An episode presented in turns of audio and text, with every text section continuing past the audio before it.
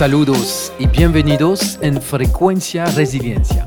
Yo soy su host Timote Graciani, director de Cap Resiliencia, y hoy vamos a hablar de la gestión de la continuidad del negocio.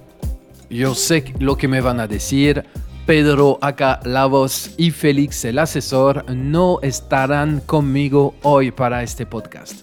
Sin embargo, no se preocupen, próximamente ellos estarán de vuelta en un episodio de frecuencia resiliencia. Entonces, ¿qué es la gestión de la continuidad del negocio?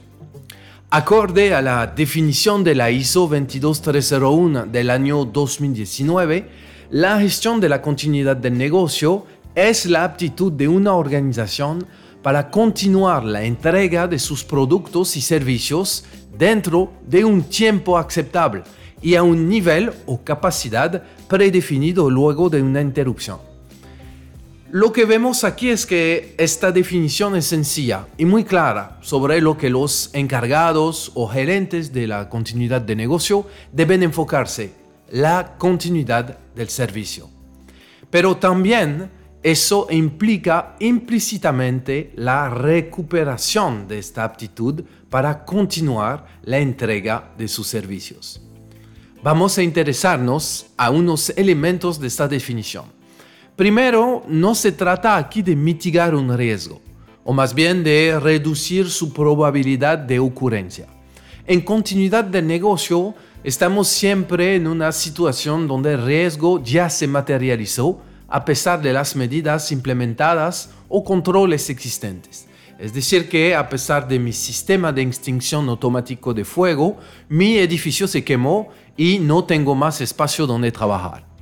El encargado de continuidad se enfoca en dar prioridad a la recuperación del servicio, no en la protección del edificio original, ni siquiera en la extinción del fuego mientras se está quemando.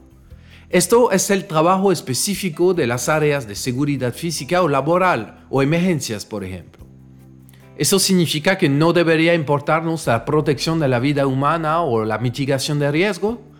Claro que sí, la protección de la vida humana es la prioridad de todas las organizaciones, eso es el primer punto. Adicional, la gestión de riesgos es crucial en las organizaciones. Hoy en día, muchas empresas ni siquiera tienen un área tratando la gestión de riesgos. Por lo tanto, la ISO menciona la gestión de riesgos como parte del trabajo del gerente de continuidad de negocio.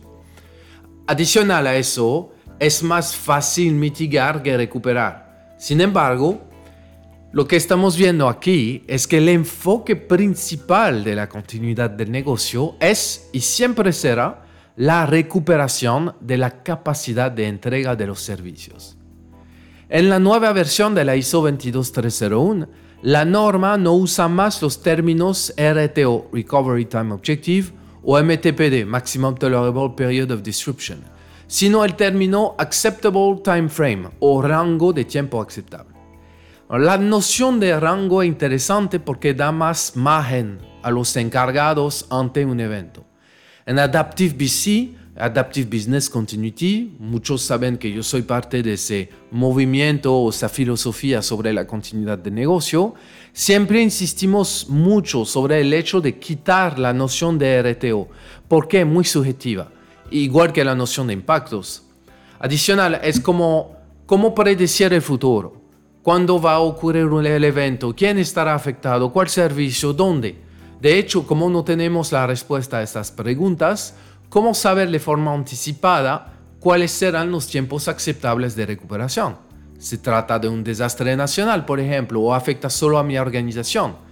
Acuérdense, por ejemplo, que cuando estamos hablando de impacto con los ejecutivos, con eh, los usuarios, dueños de activos, pues uno se dan cuenta que hay unos eventos que aplican y que requieren un tiempo de recuperación más corto que otros. La pregunta es cómo elegir esos tiempos y es muy difícil si por ejemplo estamos hablando de un terremoto o si solamente estamos hablando de un incendio dentro del de, eh, edificio de eh, nuestra empresa o de la fábrica de nuestra empresa. Y de hecho, las dos situaciones influyen mucho sobre los tiempos de recuperación. Por eso que la noción de rango es interesante y más cercana a la filosofía, por ejemplo, que tenemos en Adaptive BC. Otro punto, el término MBCO o Minimum Business Continuity Objective desapareció totalmente de la norma. Ahora solo aparece Predefined Capacity, capacidad predefinida. Esta noción es muy importante porque permite a las organizaciones enfocarse sobre los servicios más prioritarios dentro de los servicios que entregan. Un ejemplo sencillo para entender este concepto es el de los cajeros automáticos. Estos equipos tienen múltiples funcionalidades. Se puede retirar, depositar, pagar tarjetas de crédito, eh, comprar recargas de telefónicas. En caso de un evento afectando los cajeros, el servicio mínimo a recuperar sería el retiro, la cual es la función principal y esencial del cajero. En este sentido, hablamos de capacidad predefinida o nivel de servicio predefinido. El término MBCO no está más, no significa que la, la noción o el concepto no esté más. ¿okay? Entonces, eso es como un análisis rápido que podemos hacer de la definición de unos términos, especialmente de la continuidad del negocio, acorde a la uh, ISO 22301. Lo que es interesante anotar, y eso es algo que yo trato siempre de explicar a la gente, es que la gestión de la continuidad del negocio es sencillo. Todos los días, todos, de forma personal y profesional, hacemos continuidad del negocio. Cuando preparamos nuestros días, cuando preparamos un viaje y cuando nos ocurren contingencias. La continuidad del negocio implica mucha preparación y entrenamiento. Y eso es un elemento clave porque se trata aquí de una capacidad, no solamente de soluciones técnicas o tecnológicas. Por eso las organizaciones deben enfocarse en la mejora de su capacidad de recuperación, no solamente en la mitigación de los riesgos o, por ejemplo, tener un seguro. Último punto, se habla mucho de la resiliencia organizacional, pero no es un nuevo término a la moda para describir la gestión de la continuidad del negocio. Hablaremos en otra ocasión de la resiliencia organizacional, pero de forma breve, se trata de un conjunto de actividades que conlleva a una organización al desarrollar su capacidad para ser resiliente en el momento de un evento mayor. Una de estas actividades justamente es la gestión de la continuidad del negocio pero también incluye otras más. En conclusión, ¿qué podemos decir ahí? ¿Qué es la gestión de la continuidad del negocio?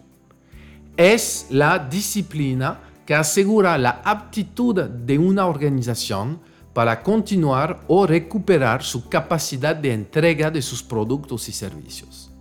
No se trata de mitigar los riesgos, sino de asegurar la capacidad de la organización para seguir dando el servicio. También para hacer buena continuidad de negocio, evitemos la subjetividad y quedémonos muy realistas y prácticos. En fin, esta disciplina implica mucha preparación, la selección de soluciones técnicas y tecnológicas, pero más bien requiere mucho entrenamiento de los equipos, porque señores, el ser humano queda como la última opción, es la última línea de defensa para recuperarse de un evento disruptivo. Gracias por su sintonía, nos vemos pronto por un próximo episodio de Frecuencia Resiliencia. Siempre resilientes. Hasta pronto.